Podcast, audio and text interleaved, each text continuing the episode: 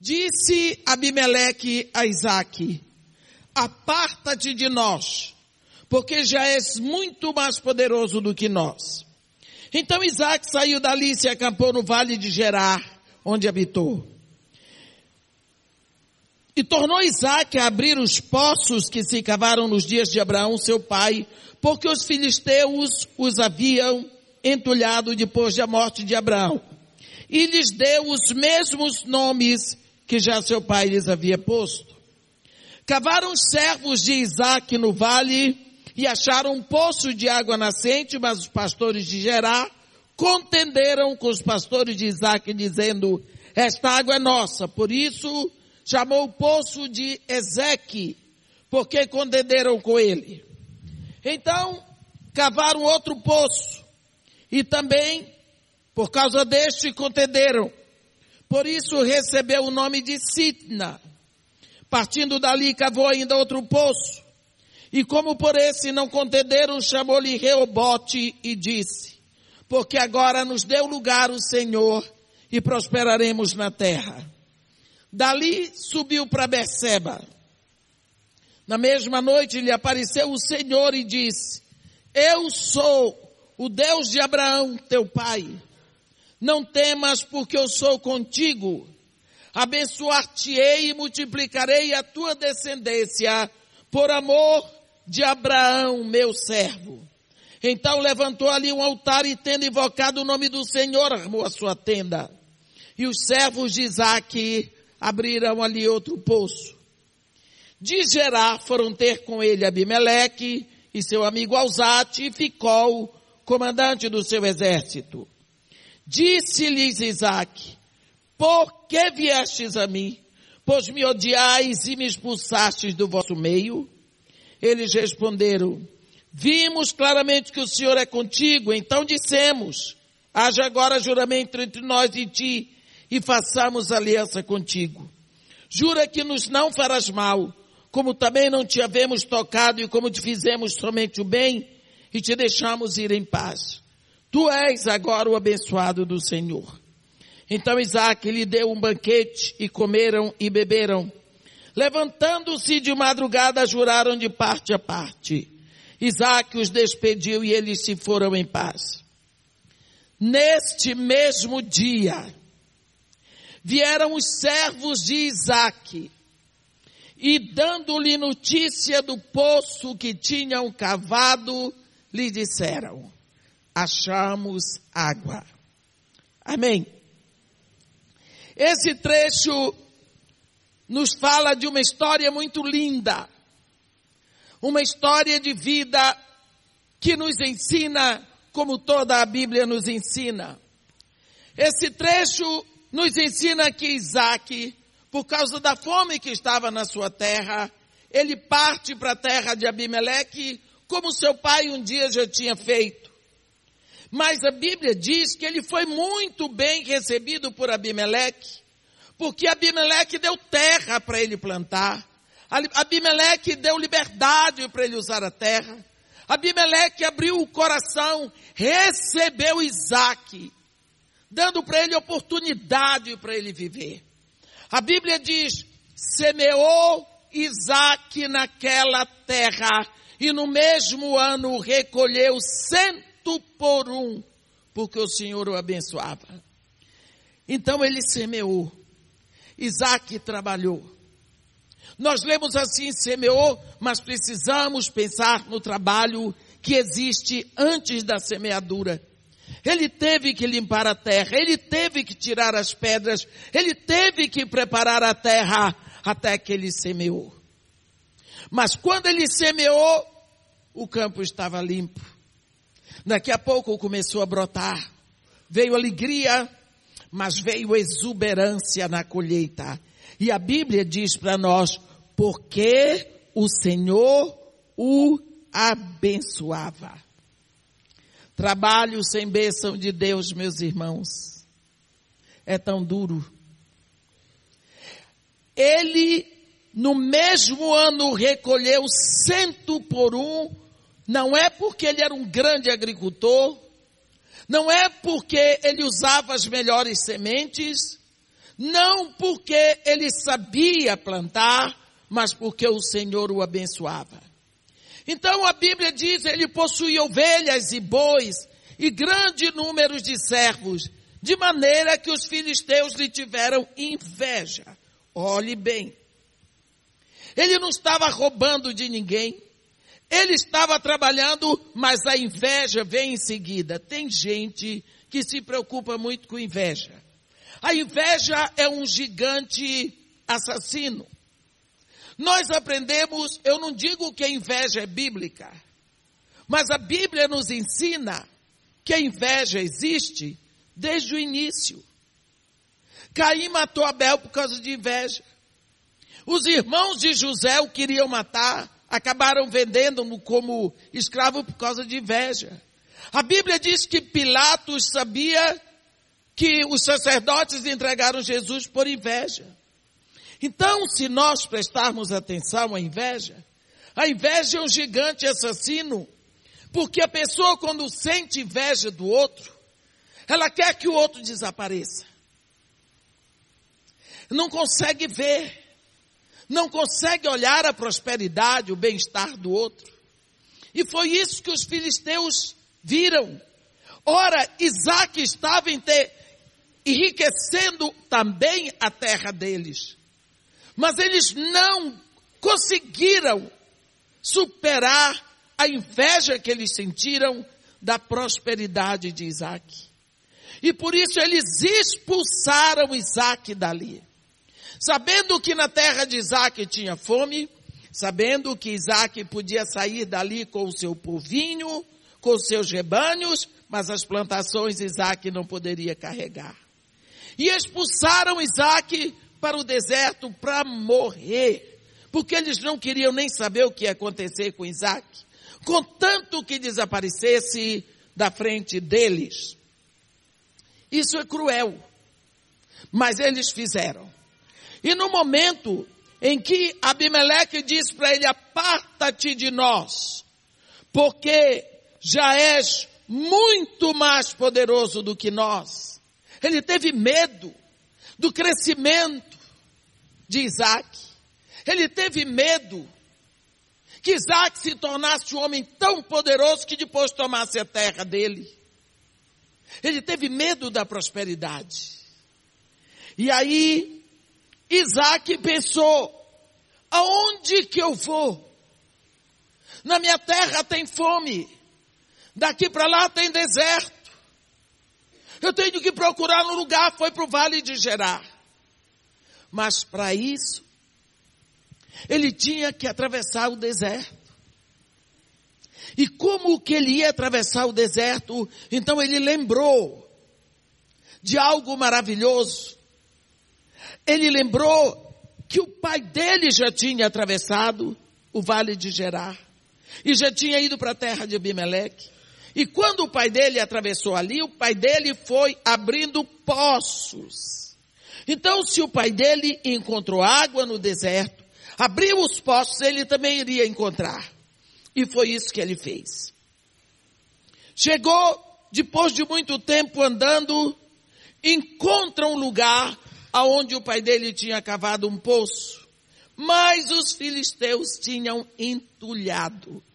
Eles não precisavam daquela água, mas eles não deixaram ali, eles entulharam eles encheram o poço de terra, quer dizer, tanto trabalho para Abraão retirar a terra, eles devolveram tudo lá.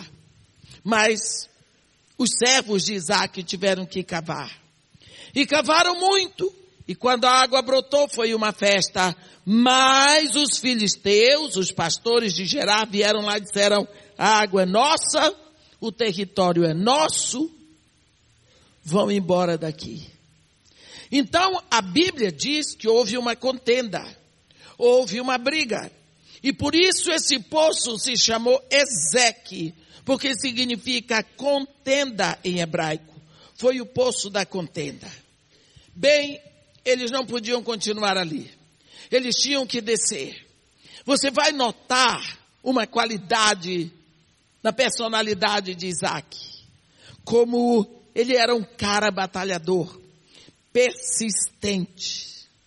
Ele sabia lutar. Ele era perseverante.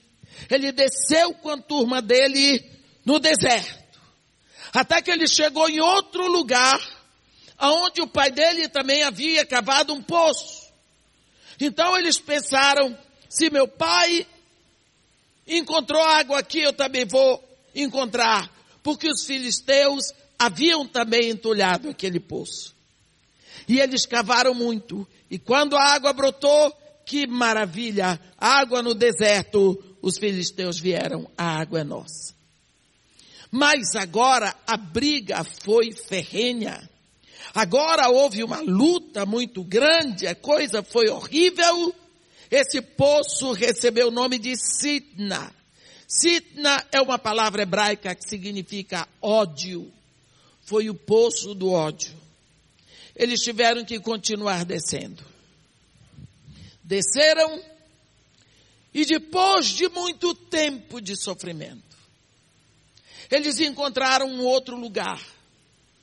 E esse outro lugar, ali também havia um poço que estava entulhado e, os, e o seu pai tinha aberto. Então eles tiraram entulho, tiraram muito entulho. Quando brotou a água, o poço já era tão distante, os filisteus não vieram. Então eles deram o nome do poço Reobote porque eles disseram, agora nos deu lugar o Senhor e prosperaremos na terra. Reobote significa o poço da prosperidade, o lugar da prosperidade. Bem, esse tempo todo atravessando o deserto, havia uma dor muito grande, uma preocupação muito grande na alma de Isaac. É que ele era filho de Abraão, mas Abraão havia tido um filho antes dele, 14, 15 anos mais velho do que ele, que era Ismael. E esse Ismael era o maior inimigo de Isaac, ele odiava Isaac. E esses, e ele gerou um povo a quem todos chamavam de ismaelitas.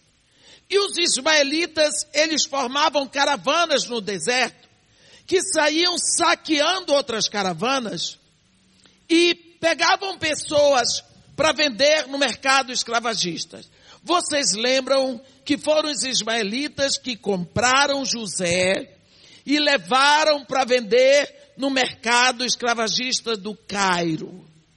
Então, Isaac atravessando o deserto, fora o fato de não ter água, fora todo que ele estava passando, ele ainda não podia descansar, porque ele sabia que a qualquer momento eles poderiam ser saqueados pelos ismaelitas.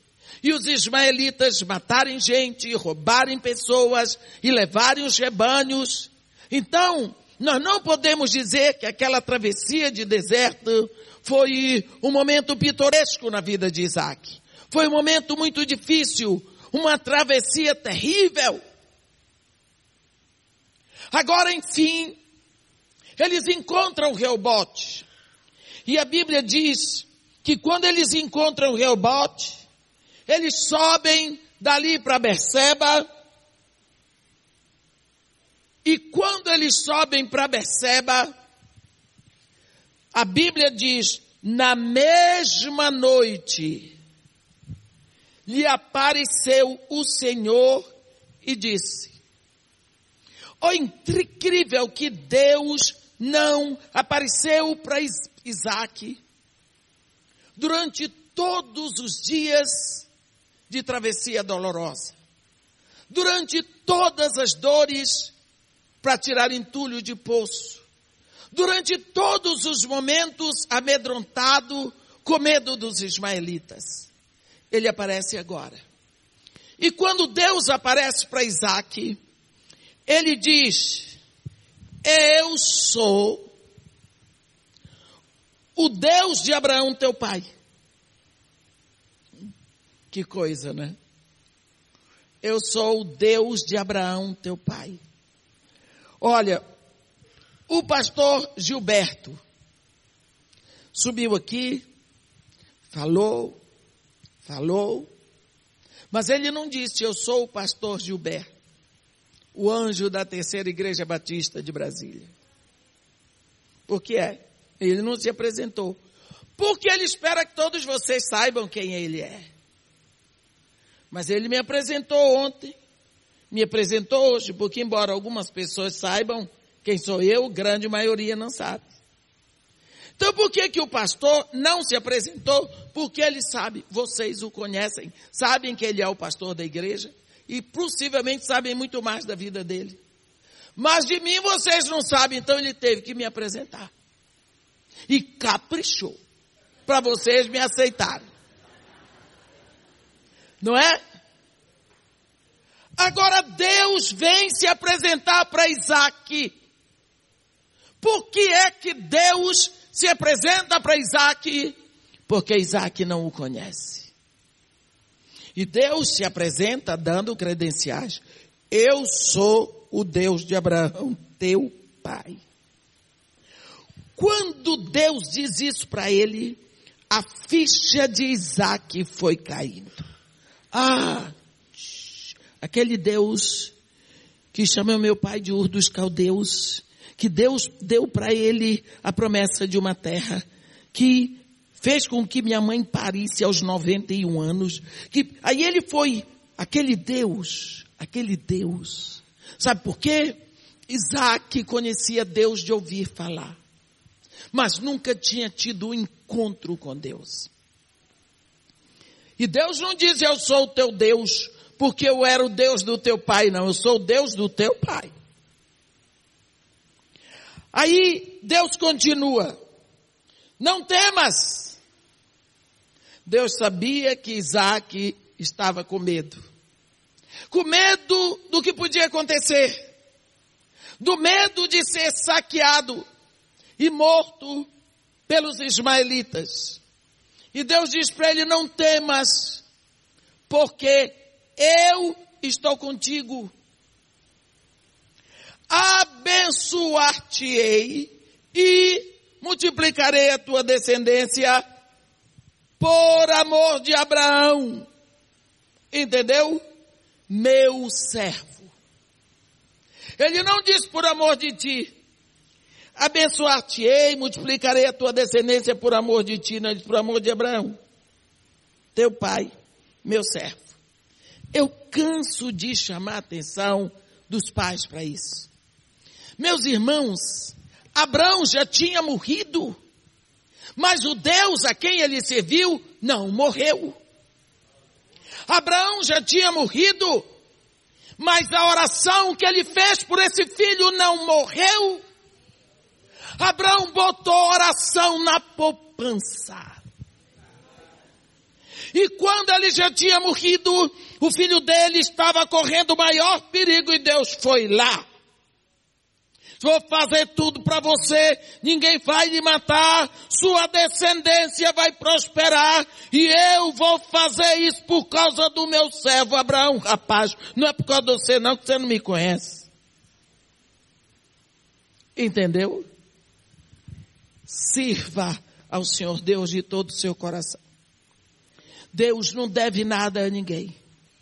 Tudo que Abraão tinha deixado para Isaac podia ser saqueado no deserto. Tudo podia ser levado. Mas não foi, porque Abraão deixou oração na poupança.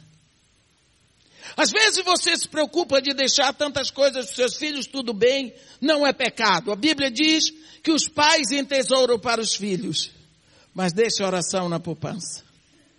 Deixe oração na poupança, meu irmão. Eu lhe peço isso pelo sangue de Cristo. Cubra seus filhos de oração. Cubra porque isso é um débito que você tem com eles.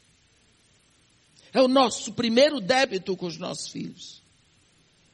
Rapaz, e Deus é muito claro. Eu vou fazer tudo isso por amor de Abraão, meu servo.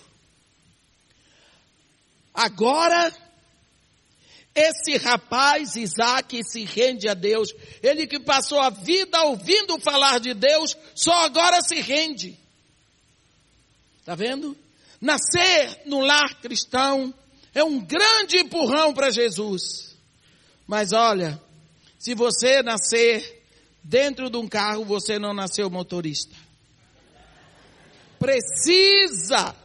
Você nasceu no lar cristão, você ouve falar de Jesus, da Bíblia e tudo, mas você precisa do seu encontro com Deus. Você precisa se render, abrir o coração, se entregar. Isso não dói. A minha neta estava com quatro anos, ela brinca muito comigo, me chateia, e tinha uma balança assim, ela subiu 18 quilos. Ela disse para mim, Pabu, ela me chama Pabu, sobe aí. Eu disse, eu não. Ela disse, sobe, Pabu, não dói. Mas ela sabia que eu não queria subir para não ver o ponteiro fazer de. Ela disse: não dói. Até hoje eu não esqueço daquilo, como é que uma menina de quatro anos diz para mim que não dói subir na balança. Eu disse: eu não corri. Ela riu, porque ela entendeu que eu não queria passar vergonha. Né? Deus está dizendo: Eu vou fazer tudo por causa de Abraão, meu servo. Isaac nunca tinha se rendido ao Deus do pai dele, sabendo todo o bem que esse Deus fez ao pai e à mãe dele. Mas agora ele se rendeu. Agora ele se rendeu. A Bíblia diz que ele levantou ali um altar. E tendo invocado o nome do Senhor, quer dizer, tendo aberto o seu coração, tendo se rendido a Deus, armou a sua tenda. Quer dizer, viveu no lugar do seu encontro com Deus. E os servos de Isaac ali abriram outro poço. Que negócio de abrir poço. Tudo bem. Eles estão abrindo poço. Aí vai acontecer algo novo. De Gerar, foram ter com ele Abimeleque, o rei que o expulsou, o seu amigo Alzate e Ficol, que era o comandante do exército. Está lá muito bem Isaac. E quando Isaac que vê Via Abimeleque todo festivo, que eu tenho a impressão que Abimeleque era gordo, não sei porquê.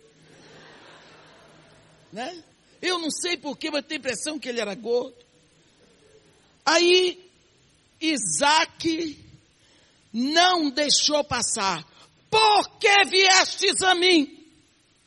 Se me odiais e me expulsaste do vosso meio, puxa vida.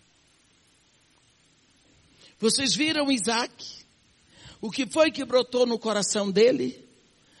Eu sou um homem odiado, expulso, rejeitado.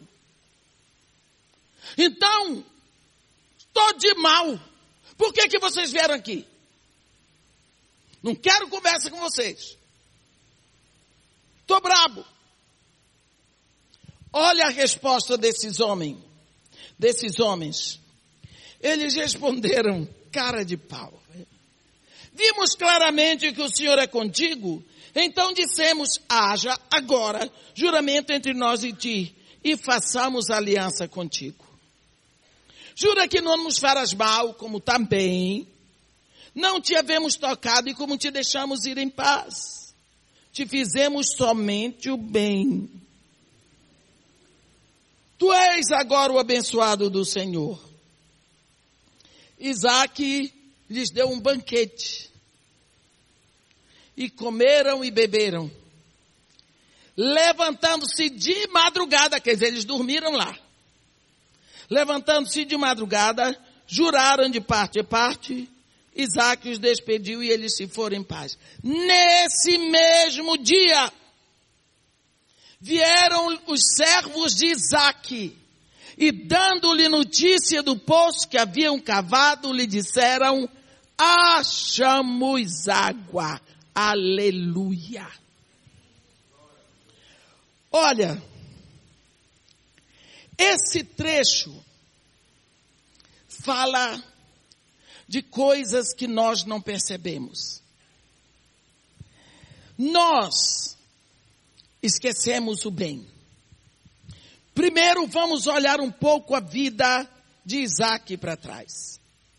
Abimeleque, quando recebeu Isaac na terra dele, abriu o espaço na sua nação, deixou Isaac plantar à vontade e colher à vontade. Deixou Isaac à vontade para enriquecer. A Bíblia diz que prosperou o homem, ficou riquíssimo na terra de Abimeleque. Foi bom para a terra de Abimeleque, mas quem ficou riquíssimo foi Isaac.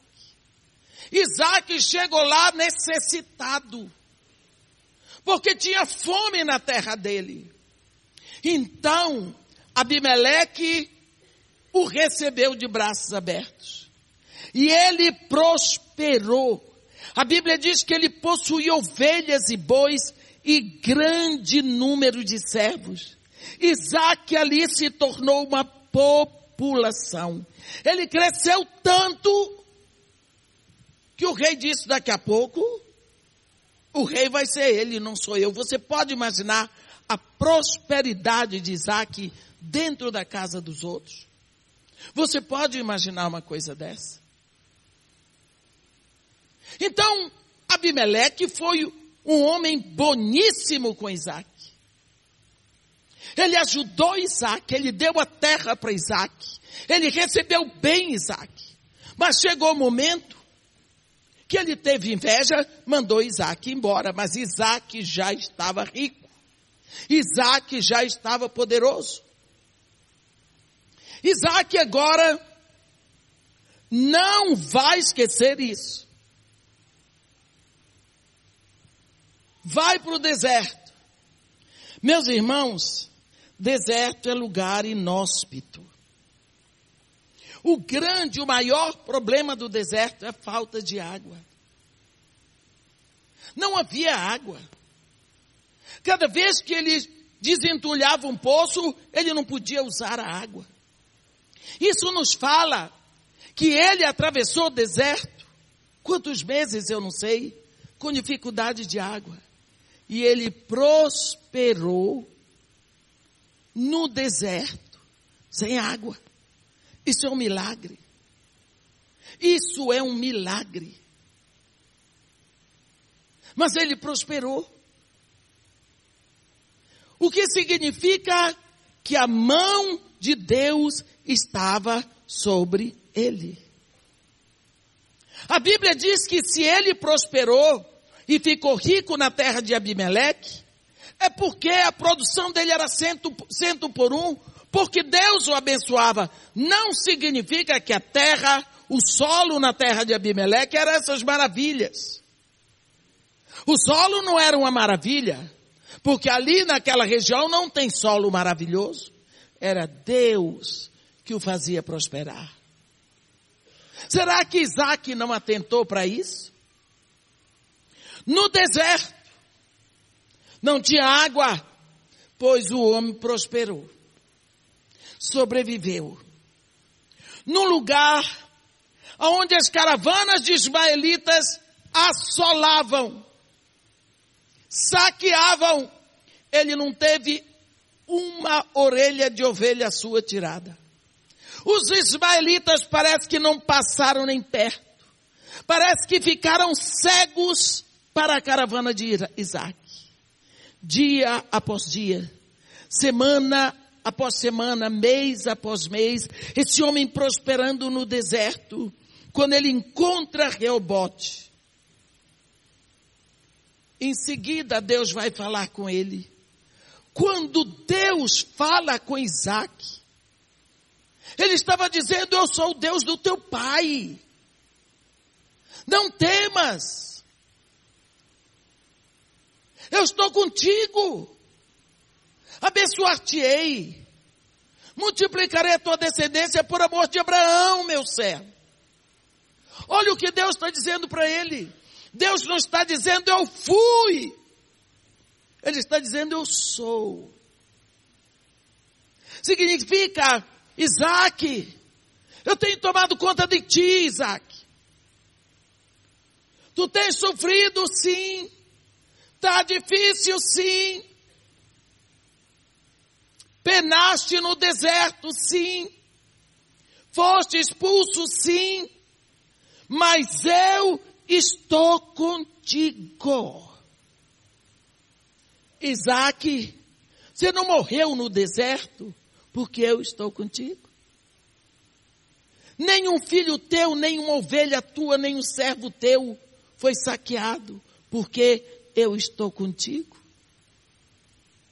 Os filisteus não vieram tomar rebote porque eu estou contigo.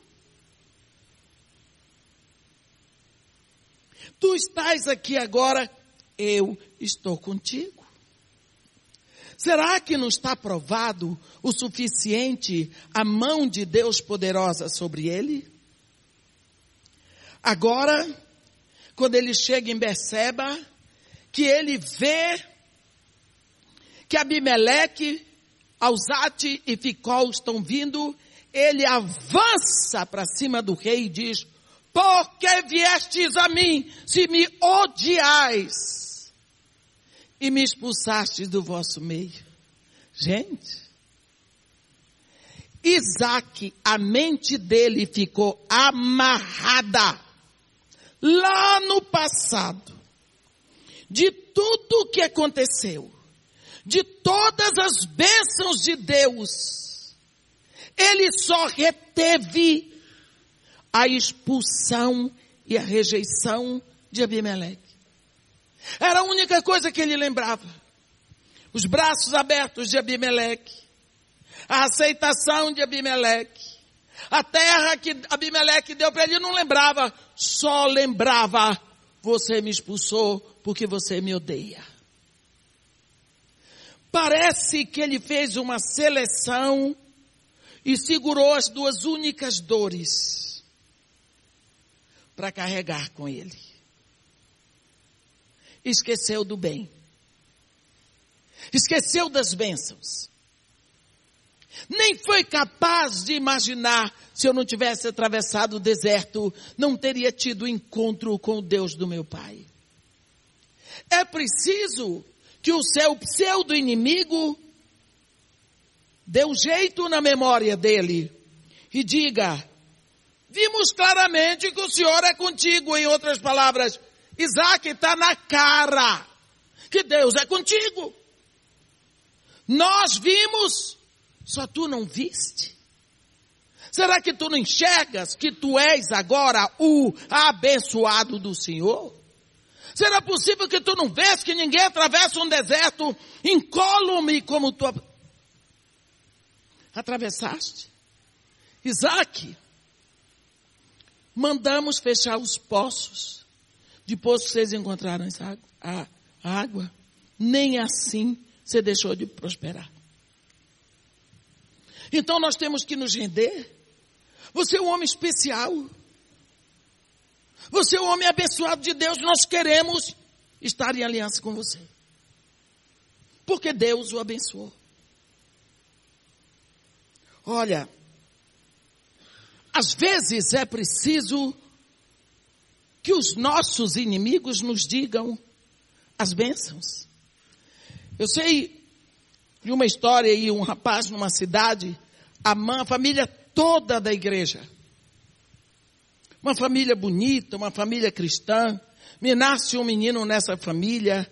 A avós, a avó líder da intercessão, a mãe professora de escola dominical, pai presbítero da igreja e tudo, o menino está na faculdade fazendo engenharia, cai de amores por uma filha do capeta que era colega dele na faculdade.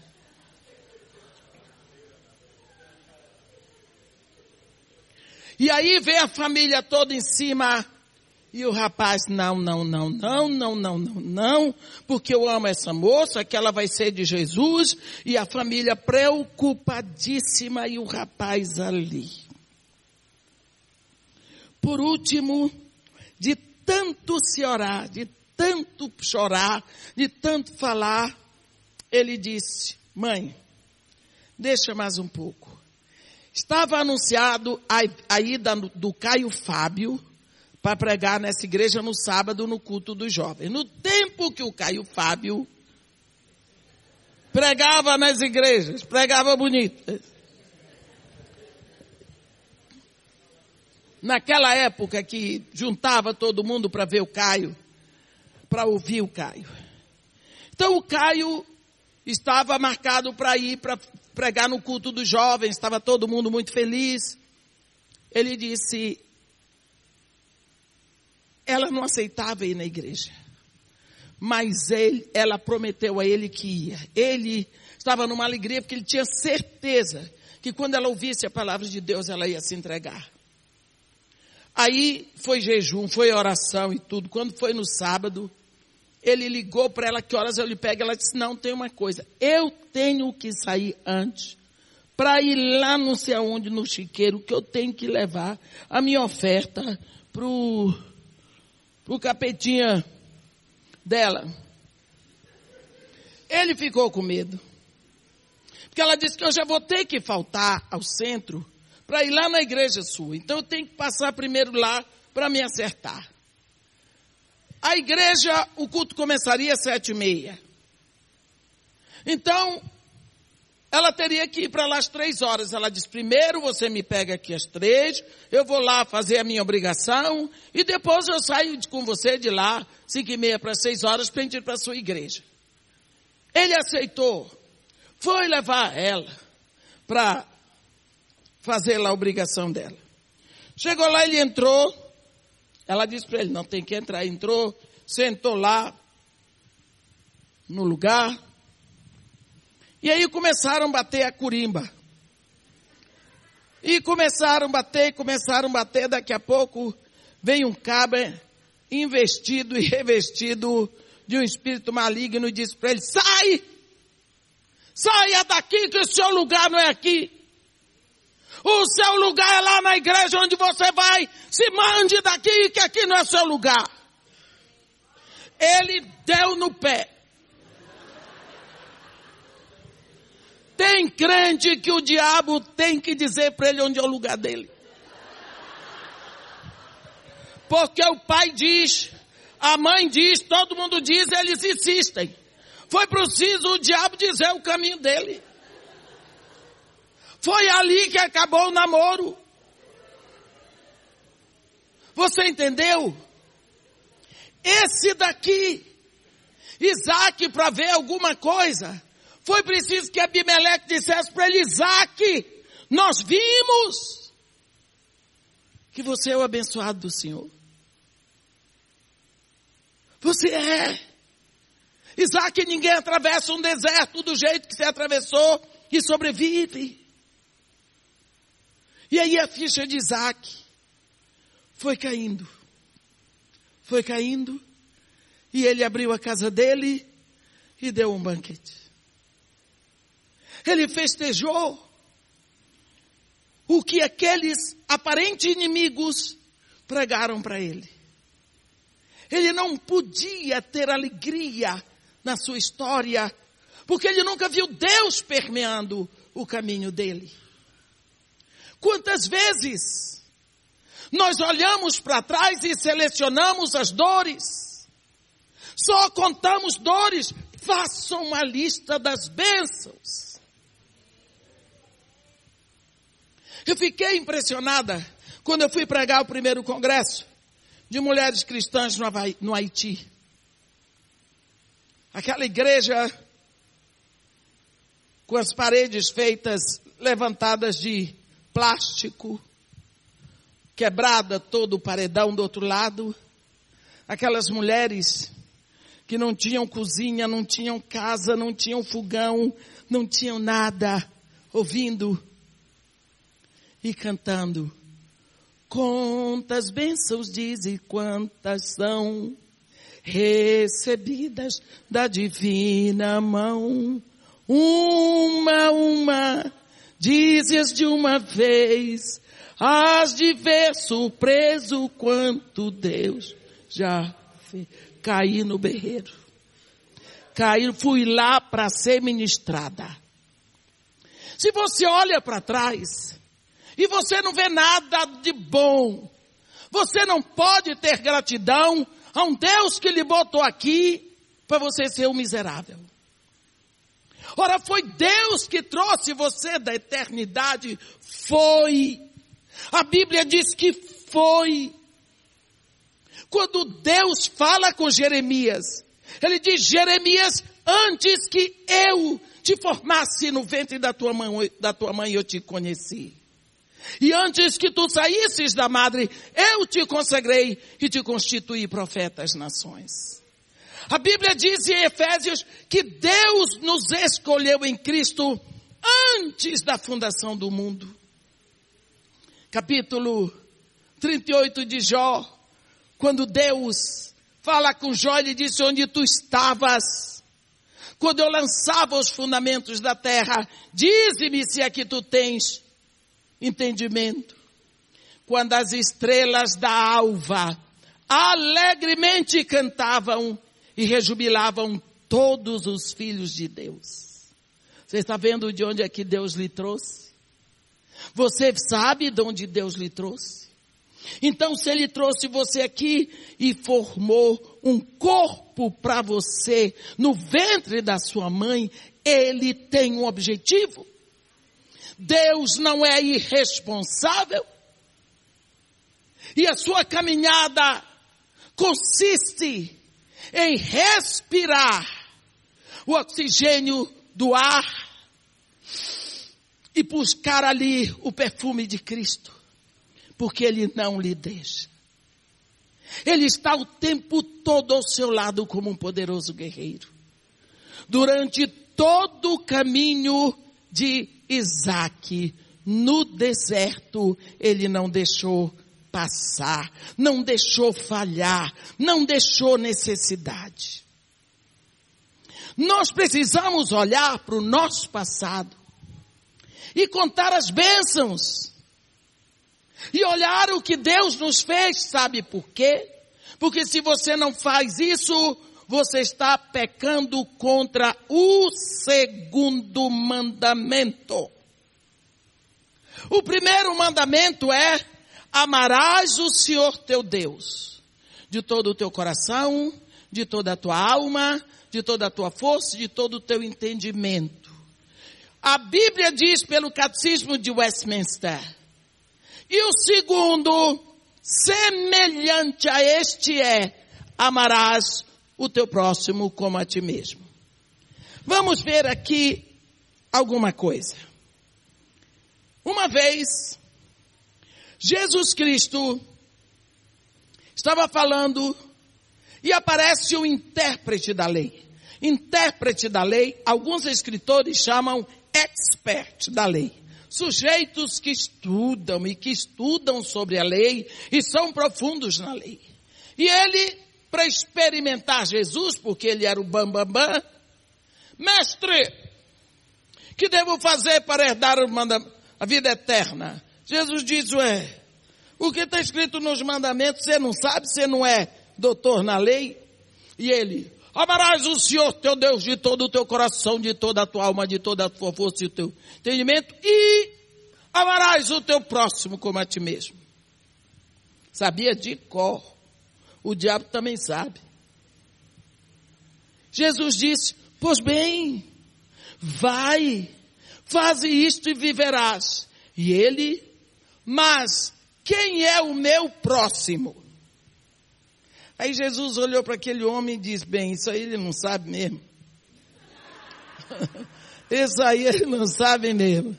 Aí Jesus, como mestre, foi ensinar. E Jesus criou uma história.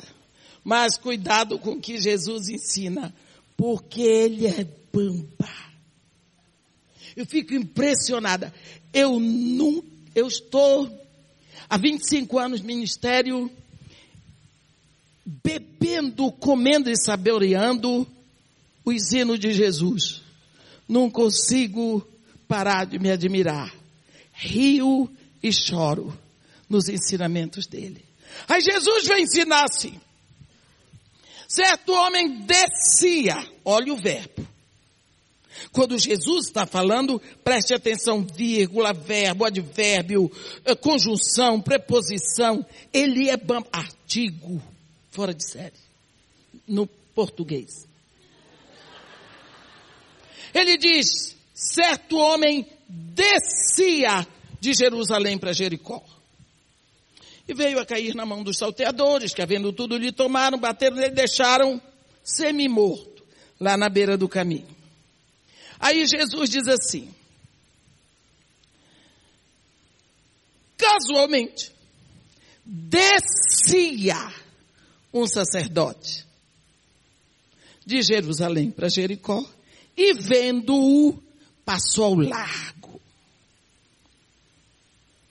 Semelhantemente descia um levita de Jerusalém para Jericó no mesmo caminho e vendo-o passou largo. Aí Jesus agora parou e diz assim, certo samaritano que seguia o seu caminho. Olhe, agora Jesus vai mudar o verbo de descia para seguia. Ainda tem gente que não acha que é maravilhoso. Eu fico louca de alegria. Ele diz certo samaritano que seguia o seu caminho, passando-lhe perto, aproximou-se, pensou-lhe os ferimentos e colocou sobre eles óleo e vinho, colocou em, em cima do seu animal e levou para a hospedaria tudo mais. Jesus falou. Agora, Jesus ensinou e diz para o intérprete da lei, qual desses três sacerdote, levita e samaritano, te parece ser o próximo daquele ferido? E o intérprete da lei diz, aquele que usou de misericórdia para com ele. Jesus disse, pois bem, vai e faze tu de igual modo. Entendeu? Olha, momento de decadência espiritual. A liderança espiritual está na derrocada do pecado. Por quê? Jerusalém é uma cidade alta, mas Jericó também, Jericó é uma palavra que significa lugares altos apodrecidos, lugares altos que cheiram mal. Se você for Jericó, você vai ver que é uma cidade alta. Mas Jerusalém significa o lugar da bênção, Jericó o lugar do pecado, Jerusalém significa luz, Jericó, o pecado, as trevas. Então, descer de Jerusalém para Jericó significa estar na derrocada do pecado para o inferno. Então, esse sacerdote descia para o pecado, o levita descia para o pecado, no mesmo lugar aonde um pecador que estava descendo encontrou o assalto. Mas o caminho de quem está na derrocada do pecado é muito largo. E Jesus diz: largo é o caminho espaçosa porta que conduz à perdição. Por isso o caminho deles eram largos, ele passou. Mas quando Jesus fala do samaritano, no caminho onde todos desciam, o samaritano não descia nem subia, ele seguia. Certo samaritano que seguia o seu caminho, porque o caminho dele não era largo. Ele viu o ferido e se aproximou para cuidar dele. Então, Jesus pergunta para o intérprete da lei, ele diz: o próximo é aquele que usou de misericórdia. E Jesus disse, então vai ser o próximo de alguém. Então, o próximo, embora muitas vezes nós achemos que é o coitadinho, é o pobrezinho, o sofredor, não. O próximo, na linguagem bíblica, é aquele que usou de misericórdia para conosco. Por isso, a Bíblia diz que o segundo mandamento é semelhante ao primeiro. Por quê? Você ama Deus sobre todas as coisas, porque Ele é Deus. E ao próximo, Ele é o nosso próximo, porque Ele usou de misericórdia para conosco. Mas, quando você fala o próximo, tem a menção da gratidão. Você ama a Deus pelo que Ele fez com você. Você ama uma pessoa pelo que ela fez por você. Quando você, seu coração se volta para a pessoa que usou de misericórdia para você, seu coração está cheio de gratidão. A gratidão é esse sentimento que brota quando você reconhece que alguém lhe estendeu a mão. Sexta-feira passada, na hora do enterro da minha filha, eu, nós temos é, o lugar no cemitério britânico. Eu já estava discando o número para lá, para arrumarem um lugar do enterro. Ela era inglesa. Quando veio no meu coração, é muito claro. E o morro Dona Marta. Pá, eu parei. Chega, o enterro vai ser no cemitério São João Batista. Por quê? Essa moça veio para o Brasil, tirou, deu, entregou 21 anos da vida dela. Pelas crianças pobres dali, pelas famílias, pelo Dona Marta. Cansou de me dizer, me sinto mais segura lá no Dona Marta do que aqui em Copacabana. Amava aquele lugar. Eu disse, esse povo tem que vir para o enterro. Se eu botar no cemitério britânico, eles não têm acesso lá, porque é muito longe, é na Gamboa, e tem que pagar ônibus. Enterrei ali. Vocês não sabem o que aconteceu. A favela desceu. O povo chorava que gemia, dizendo queizinha. Tinha uns que diziam baby, porque ela chamava todo mundo de baby. As pessoas ficaram impressionadas. Era a favela que chorou pelo desaparecimento de uma pessoa que dedicou a vida para eles. Eu vi ali a expressão da gratidão. A expressão do segundo mandamento. Eles não tinham nada para oferecer. Eles ofereceram a lembrança benfazeja do reconhecimento do que ela fez por eles. Vocês precisavam ver debaixo de chuva. Era adulto, velho, criança, adolescente, tudo. Quando você abre o coração para reconhecer o que lhe foi feito, você nunca se afasta da pessoa que fez. Hoje nós temos tantas pessoas desviadas, porque eles olham para Jesus pelo que Jesus vai fazer. Mas se você olhar para Jesus pelo que ele já fez lá na cruz, está tudo feito. Você caminha com ele pelo que ele já fez. Ele já usou de misericórdia para comigo.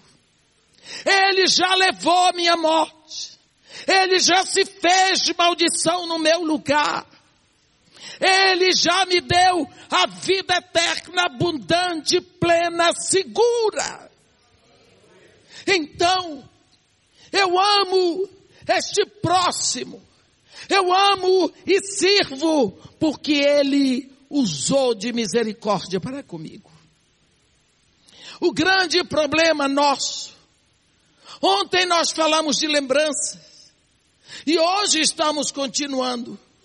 Porque nós pecamos contra o segundo mandamento porque nós não buscamos o bem que nos foi feito. E aí a nossa mente fica como uma mente vira-lata, uma mente de urubu. Olha, depois do dilúvio, a terra é visitada por duas aves. Uma que é uma ave imunda é o corvo, e a outra é uma ave limpa, a pomba que representa o Espírito Santo. Quando Noé abre a janelinha que fizera na arca e solta o corvo, ele nunca voltou. Porque havia um banquete. O corvo encontrou uma fartura de cadáveres em putrefação. Cadáveres de homens e de animais, mau cheiro, podridão. O corvo estava se refestelando, porque ele ia voltar para dentro da arca. Às vezes, nós agimos como esse corvo. Nós olhamos a nossa história e vamos catando as dores, o sofrimento, o mal-estar. Lembramos das feridas que nos causaram, dos débitos, da traição, das promessas que não foram cumpridas, das mentiras, e na maioria das vezes nos sentimos vítimas de uma história. Nós não somos vítimas da nossa história, nós somos o personagem principal.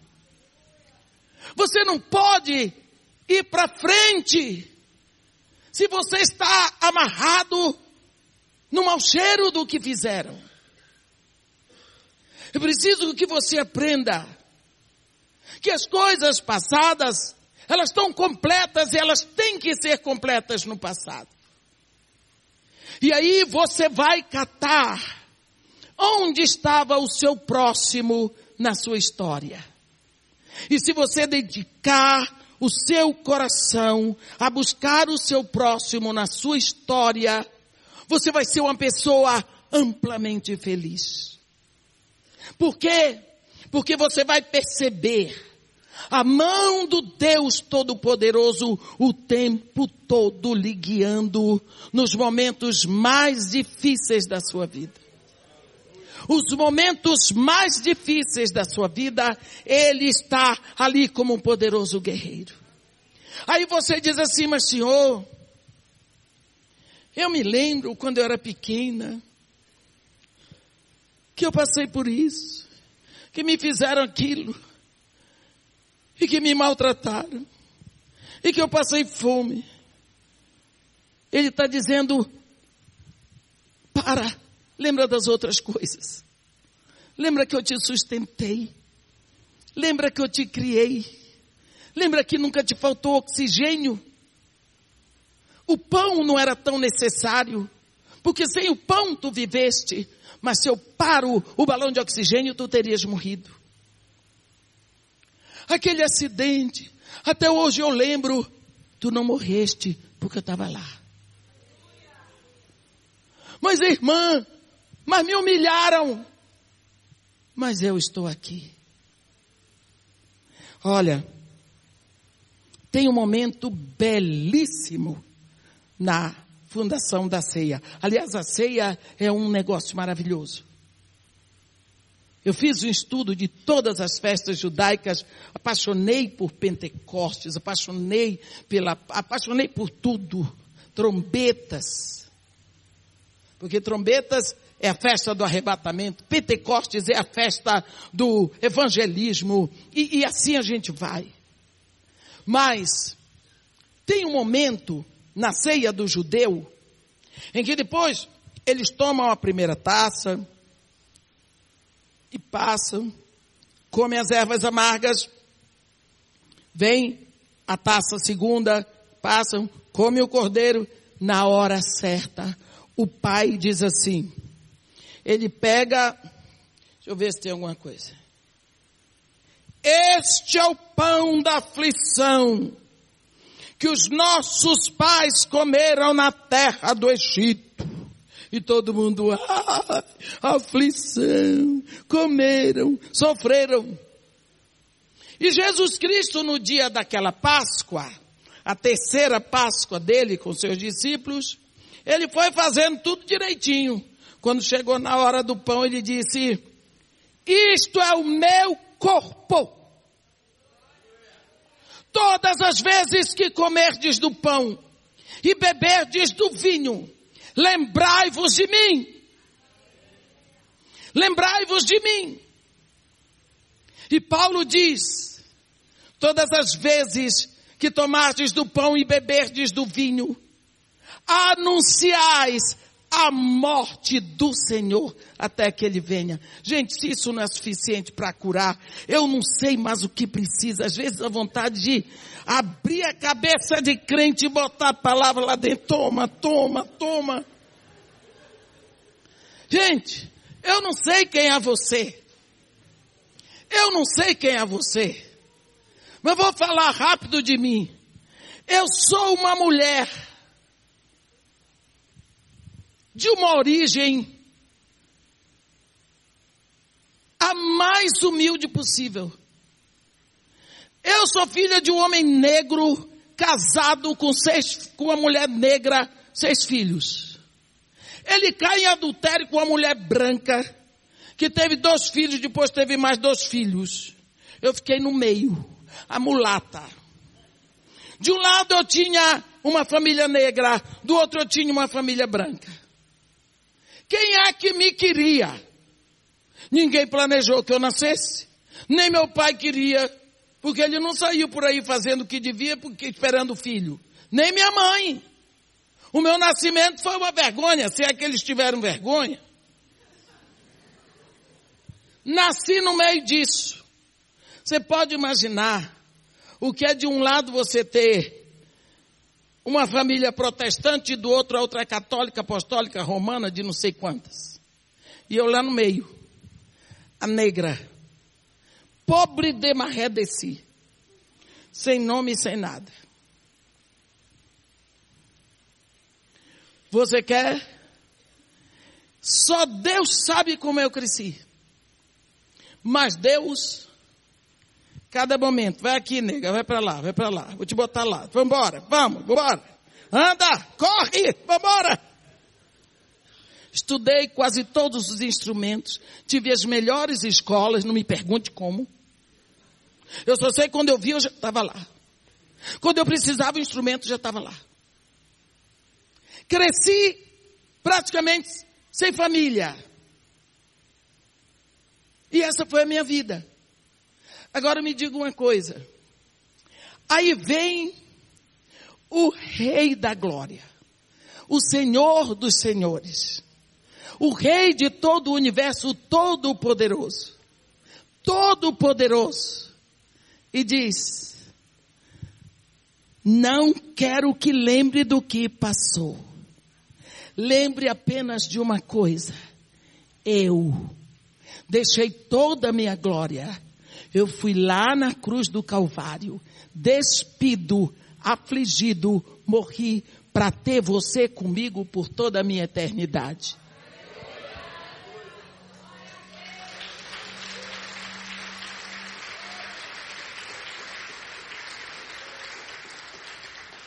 Agora eu vou ficar lá, porque meu pai me desprezou, que minha mãe me desprezou, que minha família, não sei o quê. Eu eu vou agradecer que o meu pai era um homem maravilhoso, sadio, inteligente, bem alimentado, crente, apesar do que fez.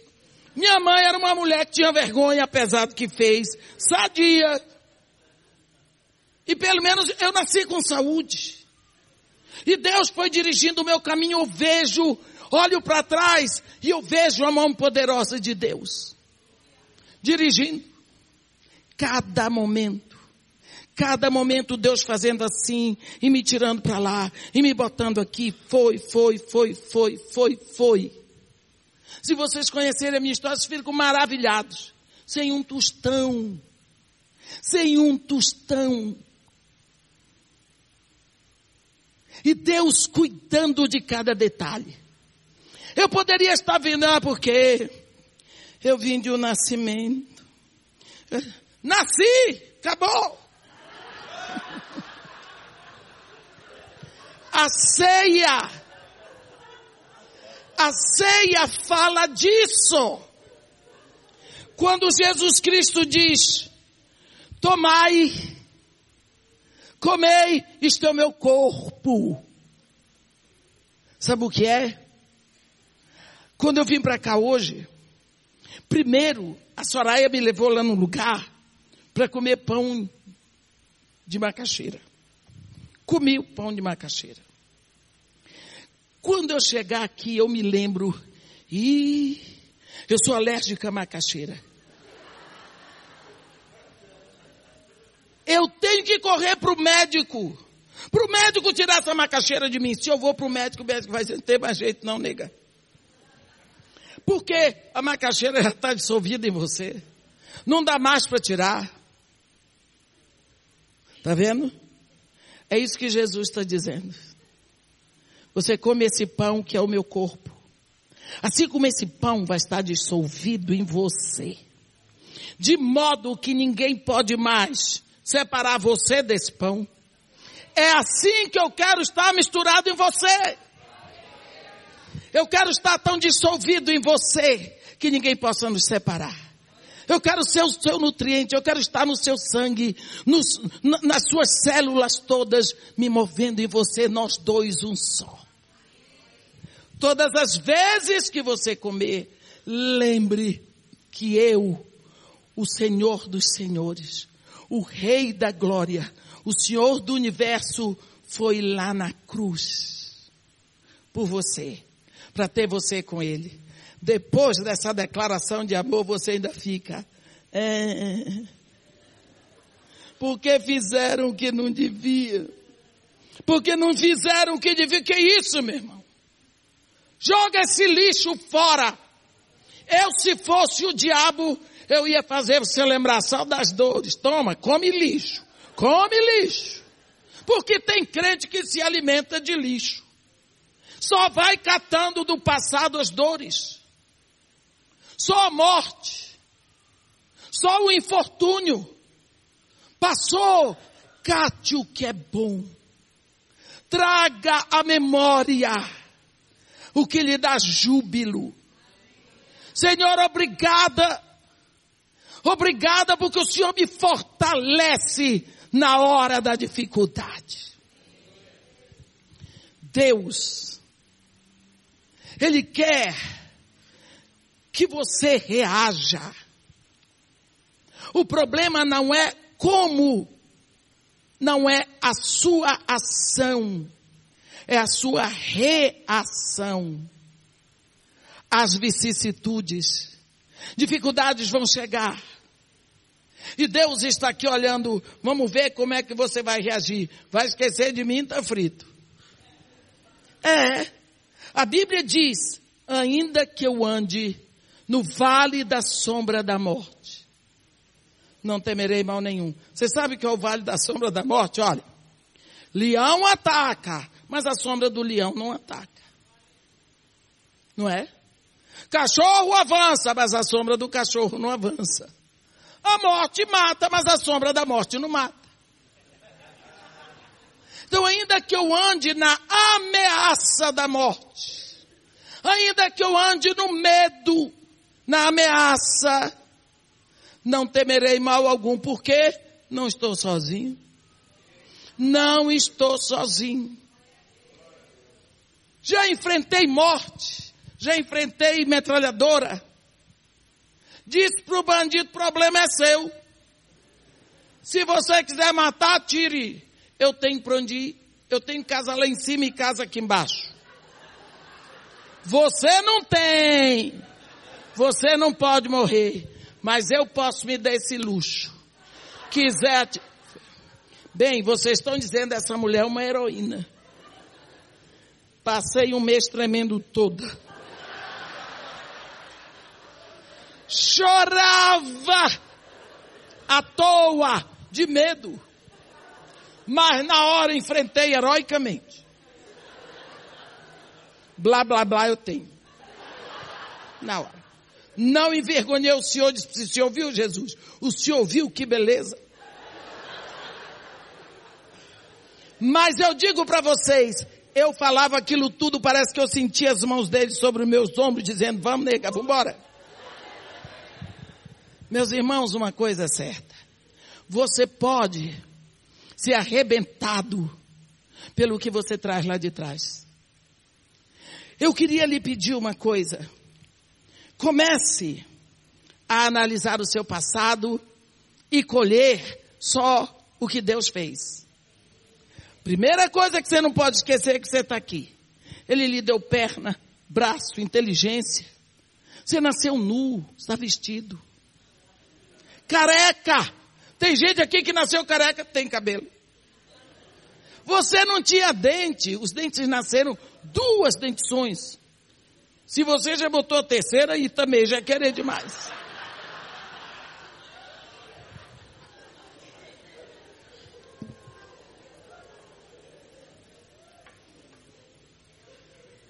Olha, comece a ver o seguinte. Quando você está dormindo, até quando você está dormindo, os seus órgãos vitais estão trabalhando. Deus nunca fechou o, oxigênio para você. Tudo funciona em você. Quem é que lhe garante isso? Ninguém tirou isso de você, meu irmão. Ninguém tirou isso de você. Só aquele que determinou. Então comece a olhar para o seu passado e glorificar ao Deus que usou de misericórdia para com você. Pare de estar olhando para o passado como o passado fosse a pior coisa do mundo. Não. As dificuldades lhe fortaleceram para hoje. Você não tem. Hoje eu encontrei um rapaz que está todo doído porque fez ginástica. Para que ele fez ginástica? Fortalecer os músculos. Deus às boas vezes bota você para fazer ginástica para fortalecer os músculos da sua fé. Mas primeiro dói. Depois está tudo mais forte. Voltando para Isaac. Capítulo 26, versículo 32. Nesta, neste mesmo dia, vieram os servos de Isaac, e dando-lhe notícia do poço que haviam cavado, lhe disseram, achamos água. E aleluia, desculpa, mas eu digo. Aleluia, aleluia. Né? Eu me lembro quando eu comecei a pregar o evangelho, minha família batistona. Uma irmã minha disse para mim, escuta, tu estás pregando. Tu não és daqueles que diz aleluia no púlpito, não é? Eu disse, não.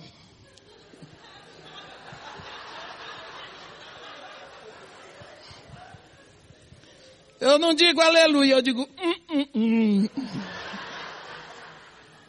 Mas de vez em quando não dá para evitar. Preste atenção uma coisa. Isaac começou a cavar poço desde que chegou lá. Os servos dele estavam cavando poço, meus irmãos. E a água não brotava.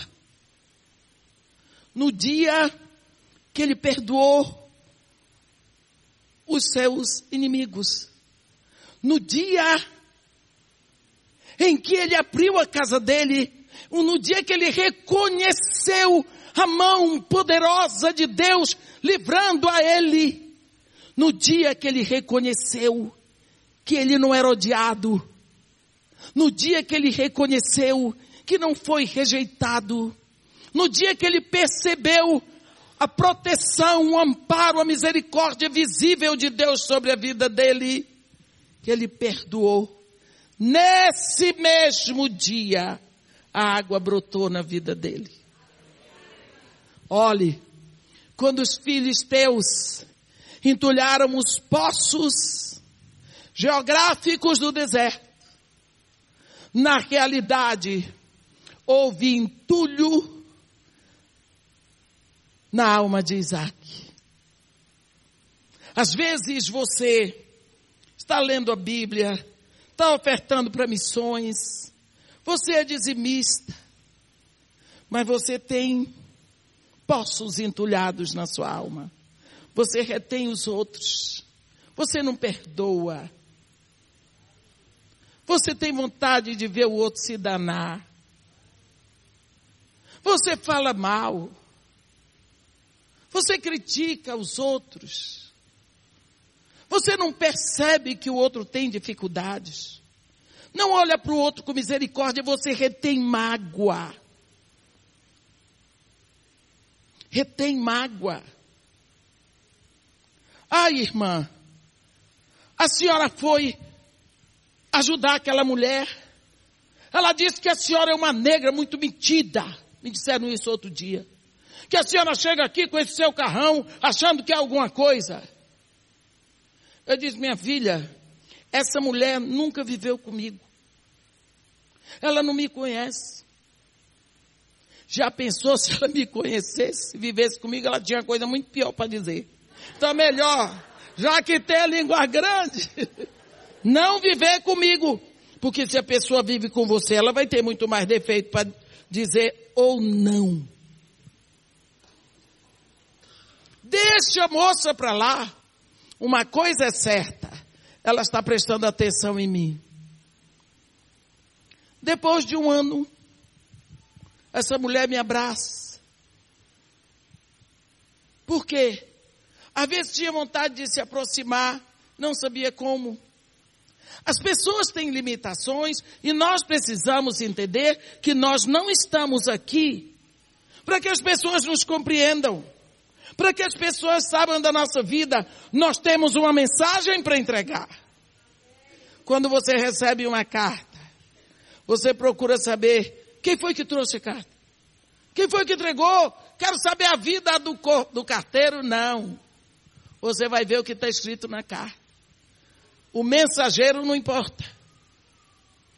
O mensageiro não importa, o que importa é a mensagem. Então, meu irmão, não importa o que você passou, liberte a sua mente das coisas dolorosas, porque aquilo lhe amarra, aquilo não deixa você aproveitar o presente, não deixa você expandir o seu coração de alegria e principalmente levam a você a não ter gratidão. E você cai no pecado contra o segundo mandamento. Mas se você olha para trás e vê tudo que Deus já fez, e procura tributar a Deus toda a honra, toda a glória, pela misericórdia dele cada dia da sua vida, então você vai começar a colher no meio de todos os espinhos as rosas e o perfume do seu passado. Não importa o que aconteceu, até aqui nos ajudou o Senhor. Se você procura liberar a dor que veio, procura perdoar, com certeza a água vai brotar. A água só brota quando você libera a dor. Amém? Que Deus nos abençoe e nos guarde. Que possa resplandecer o seu rosto sobre nós. E tenha misericórdia de todos nós. Amém.